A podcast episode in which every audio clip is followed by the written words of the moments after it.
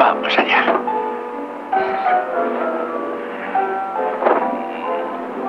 Una semana más. En un receptor de radio cabe el universo. Todas las emociones.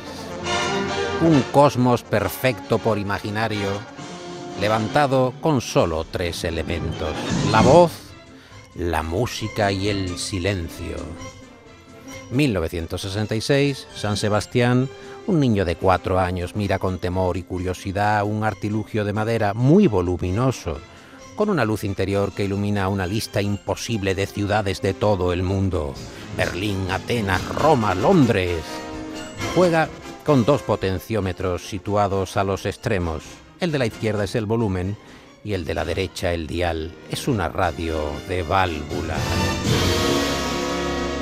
Aquel niño no entendía nada, ni siquiera lo que sintonizaba en español, pero había un lenguaje por encima de las palabras, la radio, y se aficionó a Elvis Presley, a los Beatles, a los Rolling Stones, a Tom Jones. Estimado Gorka Zumeta, buenas noches. Muy buenas noches, Paco. Encantado de estar contigo, con tus oyentes y muy agradecido por la invitación, de verdad. El oyente silenciado en Kailas, en la editorial, su nuevo libro, 24 millones de españoles que escuchan la radio entre semana, de lunes a viernes. ¿Hacia dónde va esa radio, Gorka? ¿A dónde vamos en, en las ondas? A una mutación, a un cambio, a una puesta al día, a una actualización obligatoria, forzada por la propia tecnología, forzada por la propia situación, forzada por los nuevos canales que se han abierto y las nuevas formas de comunicación a través del audio. La única duda que a mí y que planteo en el libro es si dentro de ese futuro esplendoroso eh, que espera al audio está o no está la radio. La radio siempre ha sido una persona discreta, ha sido una persona subsidiaria. Sí, muy resiliente además. Resiliente, ha sido capaz de resistir contra todos los pronósticos. Eh, fíjese que el propio Marconi, que estuvo en el puerto de Sevilla probando sus transmisores, su idea principal no era desde luego una radio comercial, ni una radio dramática, ni una radio de interpretación. La radio ha sido, y muchos lo denuncian, también en el libro está, en distintas voces, porque el libro recorre todos eh, los presentes y los pasados más recientes de las grandes voces de la radio y se habla de que la radio eh, vive un momento para tratar de no quedarse solo con la visión de los periodistas. Por ejemplo, lo recuerda Guillermo Fesser, habla de que ¿por qué la radio tiene que ser solo de periodistas? ¿Dónde están las voces, la interpretación? ¿Dónde están eh, los dramas de, la radio, la, la, dramaturgia de la radio. Esto no tiene sentido recuperarlo ahora, vivimos en una en un frenesí, en una angustia del momento, Gorka quizá. Hay de todo, quiero decirte Paco, lo que nos encontramos es un cambio y ese cambio afecta a la forma también de la radio. Pero fíjate que yo no creo que estemos ante una batalla tecnológica que sea determinante en el futuro de la radio. Creo que la batalla tecnológica existe y que supondrá un nuevo marco en el que tendrá que moverse sí o sí la radio. Creo que la batalla, de nuevo y de como siempre, de la radio es la batalla de los contenidos, de lo que cuenta y de cómo nos lo cuenta. Fíjate que estás ante el autor ahora mismo que probablemente se sentiría satisfecho de que no se cumplieran las previsiones que apunta el libro. Porque yo no creo que vaya a desaparecer la radio. No estoy en absoluto de acuerdo con los agoreros ¿no? Eh, que apuntan a esa posibilidad. Yo no creo que vaya a desaparecer la radio. Estoy convencido que va a continuar. Lo que me planteo es que la radio del futuro sea más irrelevante. Eso es lo que a mí me duele, como radiofonista, como periodista que ama profundamente la radio, ¿no? Igual que tú, claro. Citando a Faust, una cosa es hablar por la radio y otra hacer radio al hablar. Exacto. La forma de comunicarse, la forma de interpretar, la forma de llegar al oyente, la forma de hacer los silencios, las pautas que tenemos que seguir para llegar a la emotividad, para aprender la palabra en la, en la radio. Eh, fíjese, Exactamente. Fíjese, Gorka, que, que nos persiguen los errores del pasado.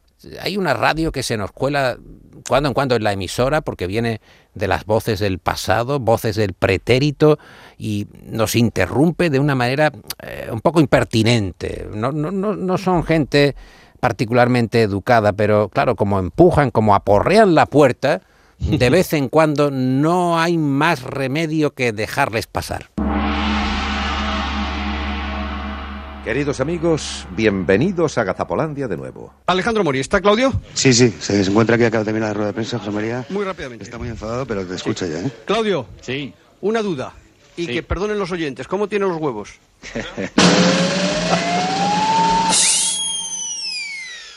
Usted es un hombre que ha sido muy famoso y lo es ahora mismo en nuestro país porque convirtió de la picha, eh, se convirtió usted en un auténtico imperio, ¿eh? Eh, ¿verdad?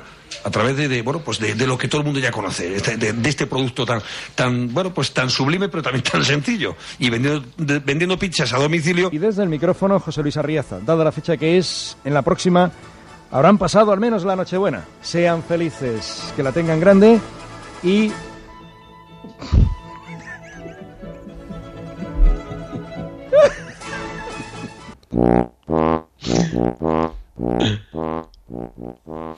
Ha sido una lección práctica de cómo hablar de sexo sin tapujos y también sin caer en la obscenidad. Y nos lo ha enseñado una joven, muy joven psicóloga, Lorena Verdún, que lo practica todos los días con más de 600.000 jóvenes. El, que practica la no el sexo oral, sino el hablar de información sexual. Comenzamos hablando de la Real Sociedad que ha vuelto a los entrenamientos en la jornada de hoy, a pesar de que para muchos eh, las sesiones preparatorias prácticamente estén pasando de, putilla, de puntillas. Gracias por atender nuestra llamada. Nuestra llamada. Muy buenos días. Muchísimas gracias. ¿A ti quién te ayudó, Denilson? En esos momentos en donde lo estabas pasando fatal, ¿tuviste algún apoyo, algún apoyo esencial en, en esos bueno,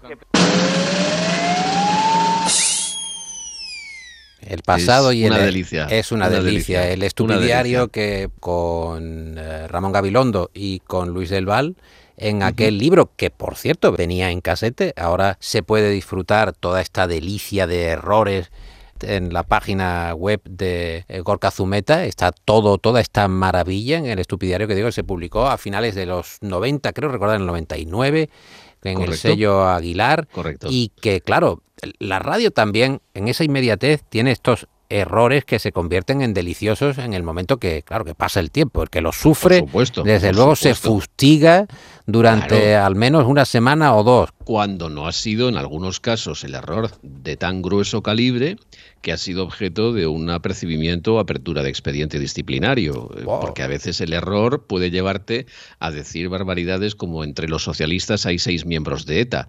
Eh, claro, este tipo de cosas que cuando pasa el tiempo y la perspectiva eh, cambia y nos reímos todos, en el momento en que se produce es no solo bochornoso, a veces es peligroso también, ¿no? O sea que y además tienen un, enorme carácter también pedagógico los gazapos y es que se aprende lo que no se debe hacer y cuando se analiza por qué se ha producido en muchos casos se ve la carencia, por ejemplo la ignorancia, la falta de documentación, la falta de tacto con el con el invitado en una entrevista, es decir, se detectan los errores, las disrupciones que han provocado el gazapo. Por tanto, se aprende también, Paco. Y el jardín. El jardín es muy importante. el jardín, sí. El jardín, yo creo que el jardín tiene una enciclopedia, porque eh, claro. Eh, recurre usted a varios ejemplos prácticos. Por ejemplo, la brillante intervención de una joven parece ser que médica que se hallaba en la zona permitió devolver la vida al cadáver tras practicarle la respiración artificial con gran pericia.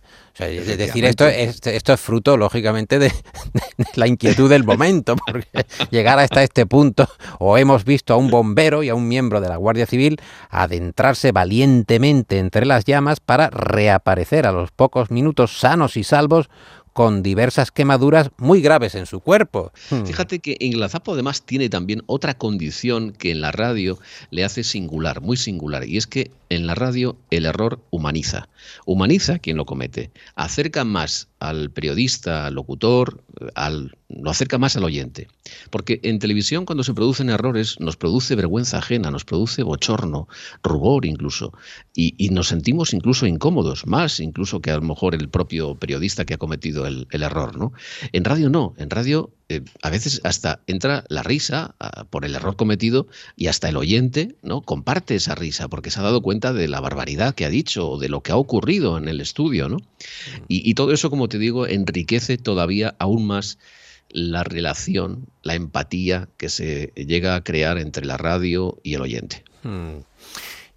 Yo creo, Gorka, que la radio, una de las magias fundamentales de la radio es eh, abordar la cotidianidad con un estilo diferente, es decir, dar los buenos días de una manera que nadie sea capaz de imitarlo. Decir buenos días y que ya se note que efectivamente hay una voz que es la que nos identifica y que llega con una línea directa hasta el oyente. O por ejemplo, lo que hace Pepe Domingo Castaño, dar la publicidad como nadie. Esa capacidad para no hacer una pausa. ¿Qué es eso de una pausa publicitaria? Se pregunta Pepe Domingo Castaño en el libro. Sino que la pausa forma parte del, del contenido del programa, forma parte de la narración deportiva de tal manera que el oyente se ve claramente inmiscuido, disfruta también de ese momento. El oyente ahora mismo del Flexo se estará preguntando, ¿quién que yo recuerde ha dado mejor en la radio los buenos días? ¿no? Y hay que recordar sin duda los buenos días España, les habla Luis del Olmo. Eso es un clásico, eso es una marca, evidentemente para una determinada generación que hemos conocido y hemos, eh, hemos disfrutado del maestro del Olmo en activo, ¿no? Hay otra generación, evidentemente, que no ha llegado a conocerle y los más jóvenes, por supuesto, no saben probablemente ni quién es. Pero en cualquier caso, es lo que tú decías, ¿no? La marca personal del cómo decir. En el mundo de la comunicación eh, se defiende tanto el qué como el cómo. Si no solamente hay que saber lo que se dice, sino hay que saber cómo se dice la forma en que se envuelve, la combinación magnífica entre palabras, sonidos eh, y música, efectos y por supuesto silencios, bien gestionados.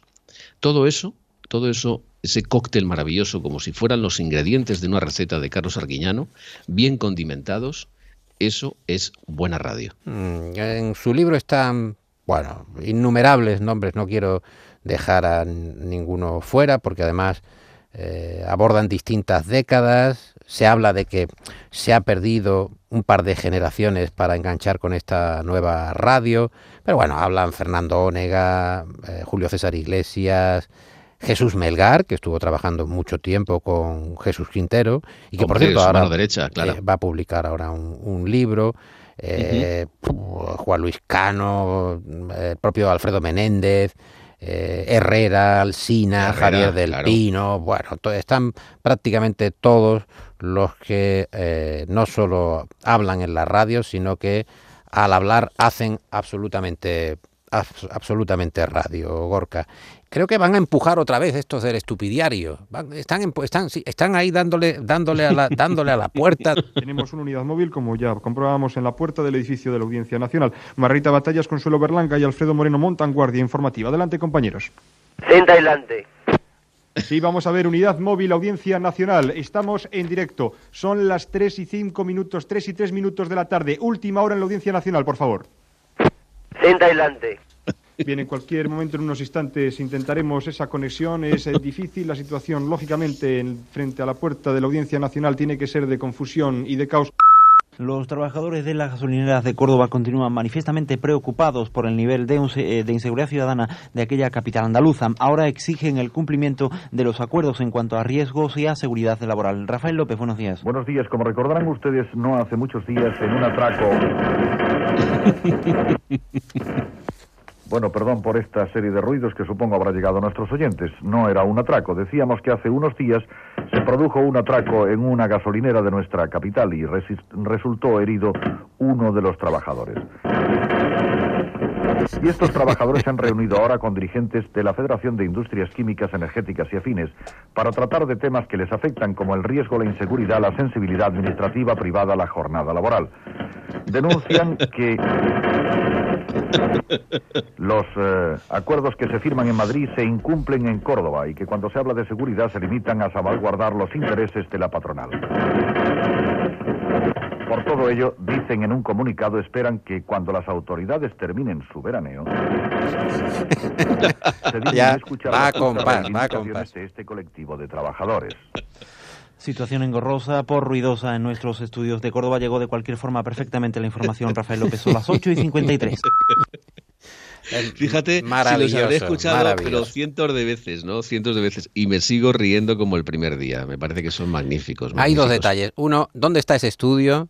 Dos, ¿qué operario estaba al lado? Y la tercera pregunta es la capacidad del locutor para mantenerse impertérrito y seguir con su misión hacia adelante, pase lo que pase, Gorka. bueno, y la última que es la pericia del que estaba dando el tambor. Eh, el, cierre, la, media Verónica para tapar al compañero. Es una, una situación eh, ruido engorrosa por ruidosa. no, se puede, no, se puede decir mejor. ¿Cuánto, el, trío del estupidiario, ¿cuánto tiempo estuvo eh, indagando y buscando estos errores, estas estos errores deliciosos en la, en la radio. ¿Cuánto, ¿Cuánto estuvo trabajando? Como sabes, hubo dos ediciones. La primera, como muy bien apuntabas, se editó en 1999 y el éxito fue tan impresionante y tan imprevisto que fomentó o creó una segunda edición que fue publicada en 2001.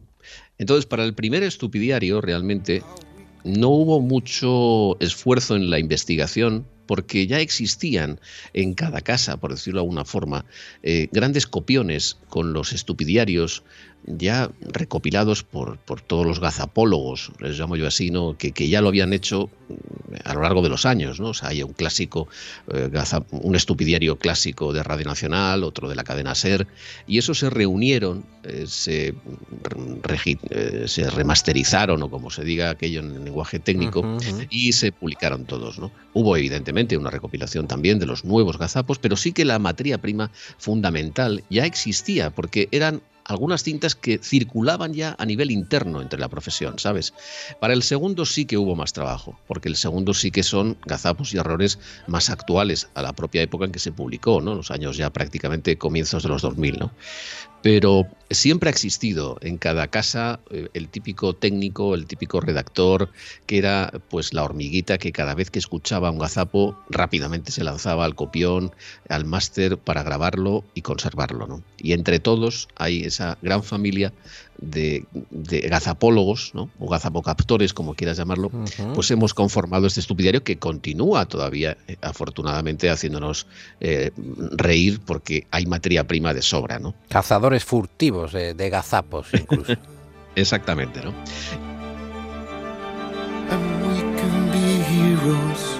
Es la radio, el acompañante silenciado, editado en Kailas. Lo recomendamos vivamente porque no solo eh, tiene la, visión de un enamorado de la radio, de Gorka Zumeta, sino que tiene las voces, las opiniones de los que han trabajado, de los que la han vivido intensamente, desde el locutor hasta el técnico y, habla también del futuro, del futuro de nuestro medio. Gorka, le mando un abrazo, recomendamos, como digo, su libro y espero que que las ondas nos mantengan en contacto. Sin duda, Paco, ha sido un auténtico placer. Gracias, reitero mi agradecimiento por la amabilísima invitación y la cordialidad y desde luego por la entrevista que, me ha realizado, que creo que eh, ilustrada con esos gazapos del estupidiario habrán hecho desde luego pues arrancar alguna que otra sonrisa al oyente, que es de lo que se trata en definitiva. Un abrazo.